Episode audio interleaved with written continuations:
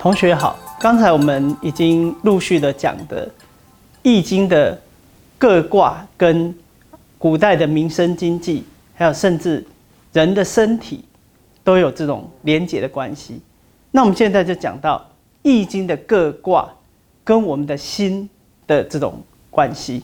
那我们先来看《系辞传》的一句话：“是故呢，师之德圆而神，卦之德方以治。”六爻之意，意以共；圣人以此喜心，退藏于密，吉凶与民同患。这句话是在代代表的，就是古人呢是以着《易经》呢，就是不但是占卜，而且通过《易经》的各卦，还有里面的卦爻辞来修养自身的心性，纯净自身的心灵。那我们来看这个是怎么样来运用呢？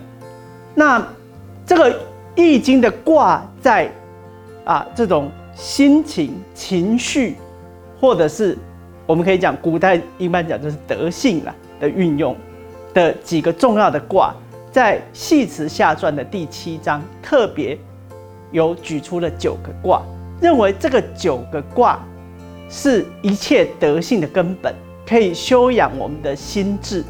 那啊这个原文是这样。义之心，其于中古乎？作义者，其有忧患乎？是故履德之基也，谦德之秉也，富德之本也，恒德之固也，损德之修也，义德之欲也，困德之变也，谨德之地也，训德之治也。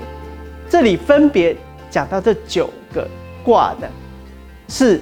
啊，古人认为呢是最具代表性的。那我们就个别的来看，履卦呢是德之基也。那另外在下面的这个易经的这个章节里面就讲到履和而至，履以和行，这是什么意思呢？我们看履卦的形象，履卦是上前下退。那我们注意看。只有第三爻是阴爻，其他都是阳爻，所以这个是一般讲说是柔履刚啊，就是可以做一句话，就是这个伴君如伴虎啦。比如说这个这个履卦的原文有讲到履虎尾，好像跟着老虎的尾巴而行，那你时时要小心这个危险呢啊，就好像这个。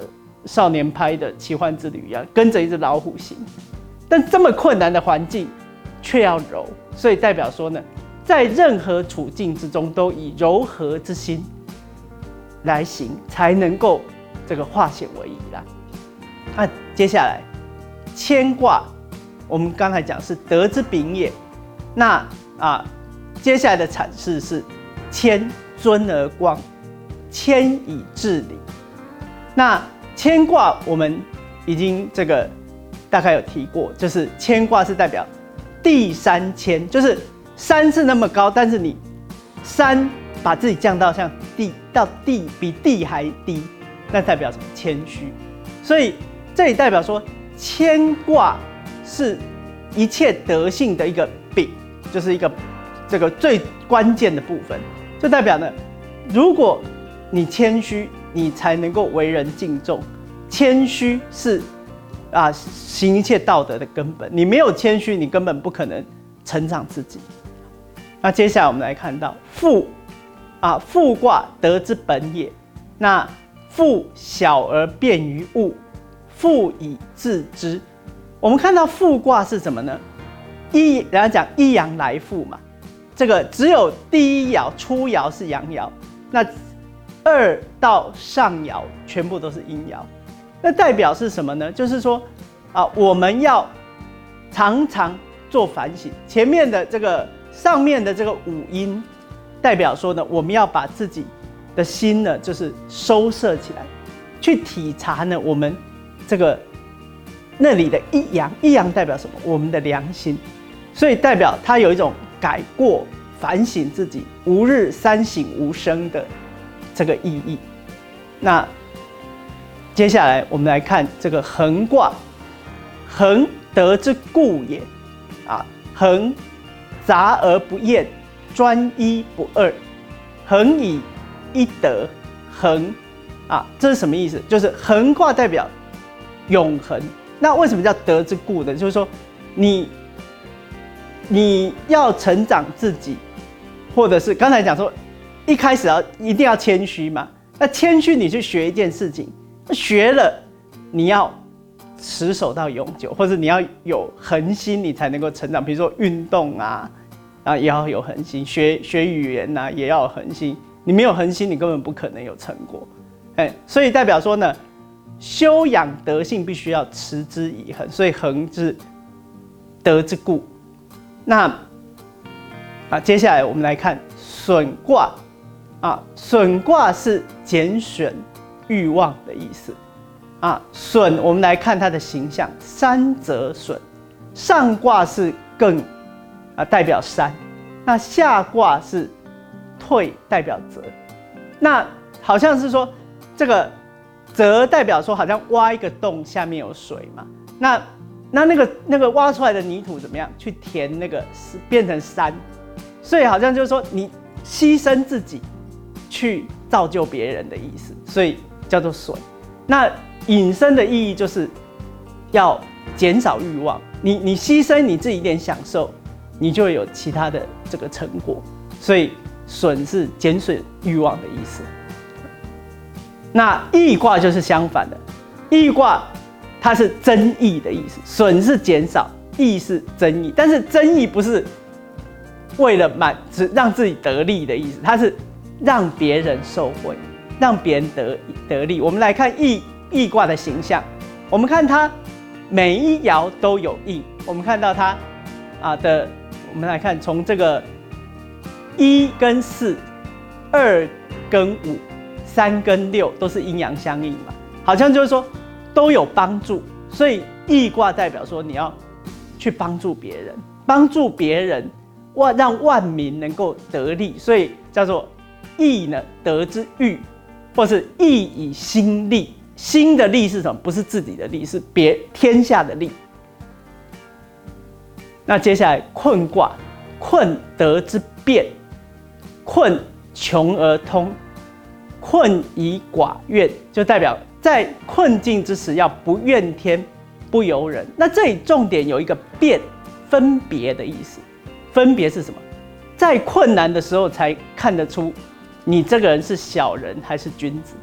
你这个人是不是有德性够不够？修为够不够？因为在平常的时候，大家看起来都都很好；在顺境的时候，每一个人都看起来像圣人一样。但是在逆境的时候，你的表现才看出真实的自己，所以叫做德之变。比较特别的是接下来的景卦，景卦这特别讲的是这个。水井的意思，我们看为什么井卦是可以代表水井？上坎下巽，啊，水风井，坎坎代表水，那是大家应该都已经清楚了。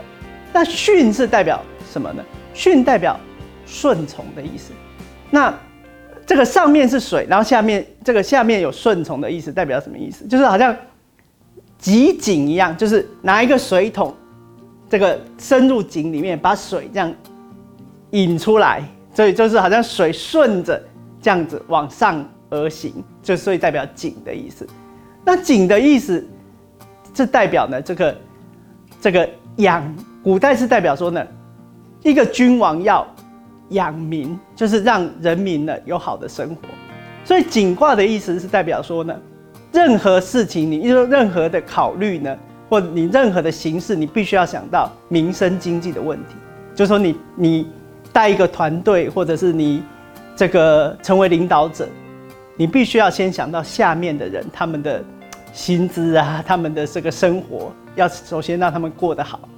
巽卦代表这个德之治，啊，巽呢称而以巽以行权，那这个训是我们。已经讲过，训是顺从的意思，或者是这个柔顺的意思。那在行事为人代表什么呢？在政治上面代表无为而治，但在行事为人上面，我们可以代表说自然随顺自然的意思。自然其实有很多意义，比如说我们有一句话“船到桥头自然直”，啊，或者是说你就是要这个这个啊，就是因时而至，就是说啊因地制宜，就是说你啊有时候呢做事情有计划很好，但是有时候你必须要顺着当时的情境，然后。这个这个自自然然去做，或者是你面对人，你要啊这个自然，就是说，而不是说，比如说你带一个你你是领导者，但是你带下面的人就是也很严苛啊，你必须要就是有这种柔顺之心呐。所以呢，我们看到呢这个易经的这些这个这里讲的九卦，这个这个重要的九卦可以修养心性。让人呢得到行事为人的智慧，它也是一种情绪的管理。现代人也可以得到启发。那啊，我们来看这个，我把它整理的一个口诀：履卦就是温柔，谦卦是谦虚，复卦是要自省，横卦是要不变，损卦是要寡欲，易卦是要行善。困卦是无怨，景卦是民生，巽卦是无为。这个大家如果这个把它记熟啊，就可以大概知道这个易经里面讲的这个智慧。这个智慧不只是儒家的，其实它有道家这种自然无为、温柔的意思，所以是相当对我们做人处事啊，甚至可以说是一种这个古代的这种心理学啦。那其实我们也可以把它。引申为一个意义，就是说，其实也不止这九卦，你也可以去思考一下其他的易经的各卦啊，它它是代表什么意义？也你可以，你也可以说是去有一种创造性的诠释。比如，比如说呢，你看到既济卦，然后你就想说，哎，它它是不是代表什么样的意义？或你看到这个师卦，然后你也想到说，哎，这这是什么意义？哎，其实啊，这样的玩味呢，啊是。这个就你就可以玩易经了，就是你不只是用易经或者读易经，你也可以玩易经或者用易经来生活啊。这是你会觉得说，哎，这本书实在是相当的受用。那我们就讲到这里，谢谢。